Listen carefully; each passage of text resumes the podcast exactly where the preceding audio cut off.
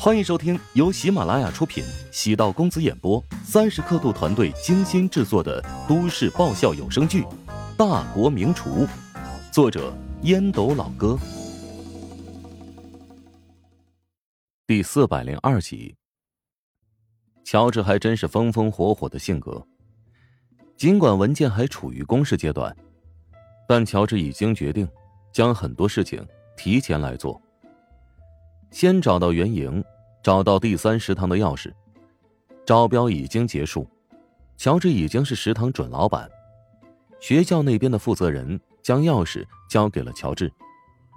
乔治等了二十分钟，胡青青才匆匆赶到。简单交流几句，胡青青开始拍摄食堂的结构，为装修设计采集素材。乔治没有说话，不打扰胡青青。一个多小时之后。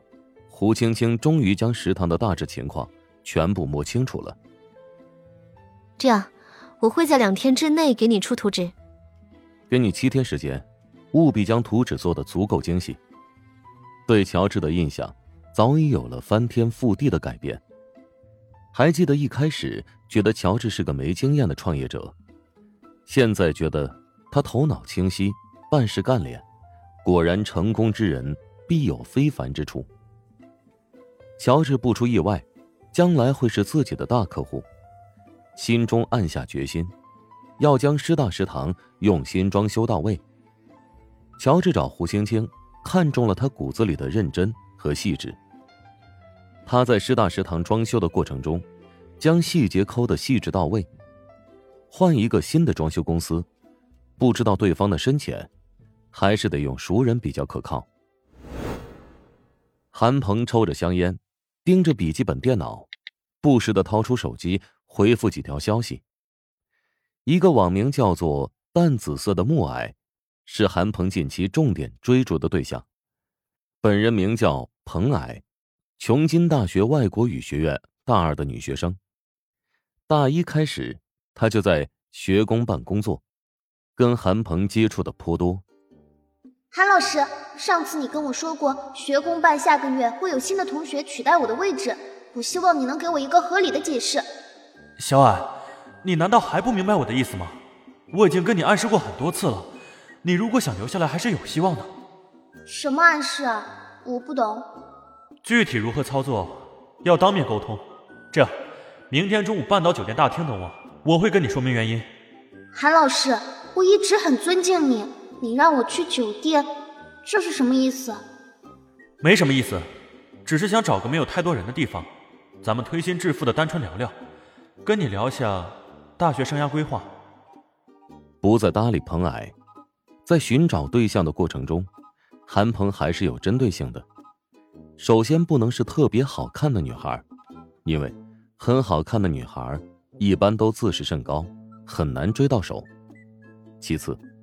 要有一定野心的女孩，像彭矮这类积极进取的女孩，就容易被利益诱惑。再者，要有一个循序渐进的过程，确保对方对自己已经有一定的好感，即使没有得手，也能用追求女生的理由蒙混过关。最后，就是确保安全，在跟女生聊天的过程中，要故意含糊其辞。尽量不要把话说得太白，以免遗留证据。跟女学生这种接触交流，只是弥补内心的空虚。他内心深处还是喜欢白婉玲。或许得不到的才是最好的，只可惜白婉玲早已将自己拉黑。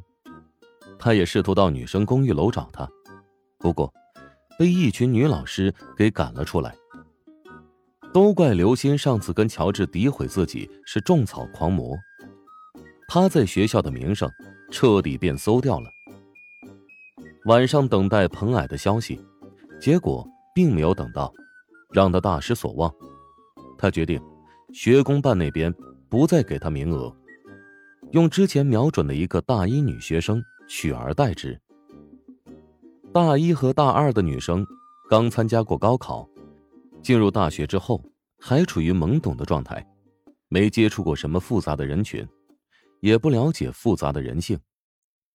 第二天一早，韩鹏就起来，结果被徐康年喊到他的办公室。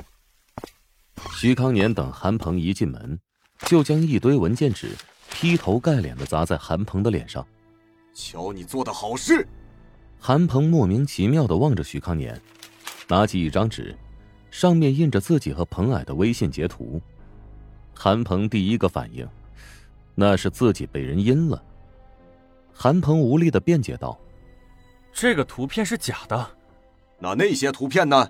关于你的谣言可不少啊！外面都传言你私生活混乱，夜生活丰富，妇幼的流产医生跟你是八拜之交。徐康年恨不得将韩鹏给踹死。韩鹏愕然：“那是有人造谣生事。谁会这么无聊？肯定是乔治，之前跟滋滋吹了，就是他故意造谣的。那个准备承包食堂的年轻人，没错，就是他。还有啊。”他最近刚中了师大三食堂的标呢，正在公示期呢。我打算报复他，投诉他一番，让他废标。愚蠢！我怀疑他跟杜国雄有非法交易。蠢货！徐康年面红耳赤的骂道，情绪更为激动。韩鹏不知道徐康年为何会这么生气。徐康年深吸一口气，努力平复。唉。对方既然能有这么多把柄，你有没有考虑过有一种可能，对方早就盯上你，知道你会干扰招标公示？韩鹏心中一沉，可能性很大，否则不会这么巧。徐康年轻轻的挥了挥手：“我一世英名毁在你手上了，你现在到人事部门打辞职报告吧。”你让我辞职？不是说近期让往上升一升吗？听过弃车保帅吗？最近一段时间悠着点再敢树敌，我绝对饶不了你。徐康年不屑的扫了一眼韩鹏，韩鹏站在原地，也不知过了多久，终于悟了。徐康年跟韩鹏聊了很久，终于说服了韩鹏，让他清醒的认识到，遇见了一个比想象中要强大且狡猾的对手。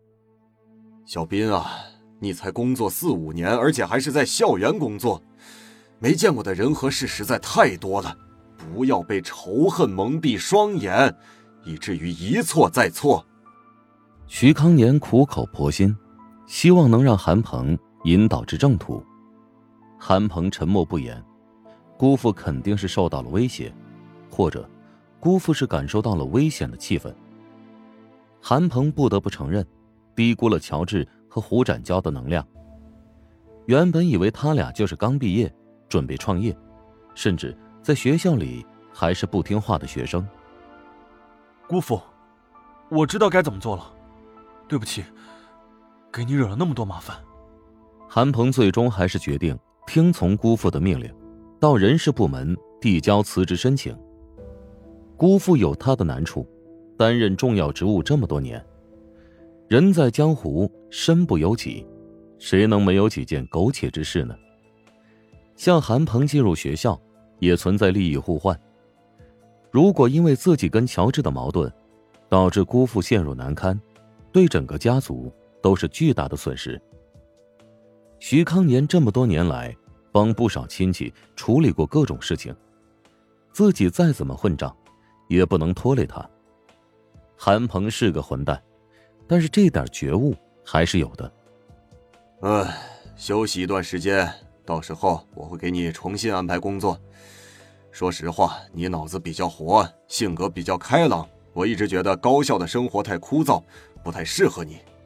徐康年见韩鹏听劝，内心还是很欣慰的，觉得这个家伙还有的救。那我回去等你通知。韩鹏停下脚步，想了想。还是坚持重申，关于我让很多女孩堕胎的事情，真的是无中生有，我被人陷害了。三人成虎，乔治和刘鑫在咖啡店门口的表演，被人传得越来越像真的了。现在整个学校教师，无论男女老少，私下都骂韩鹏是个渣男，同情曾被他骗的白婉玲。徐康年重重点头，违心道，啊，我相信你。感动的望了徐康年一眼，韩鹏从姑父办公室离去。本集播讲完毕，感谢您的收听，如果喜欢本书请订阅并关注主播，喜马拉雅铁三角。将为你带来更多精彩内容。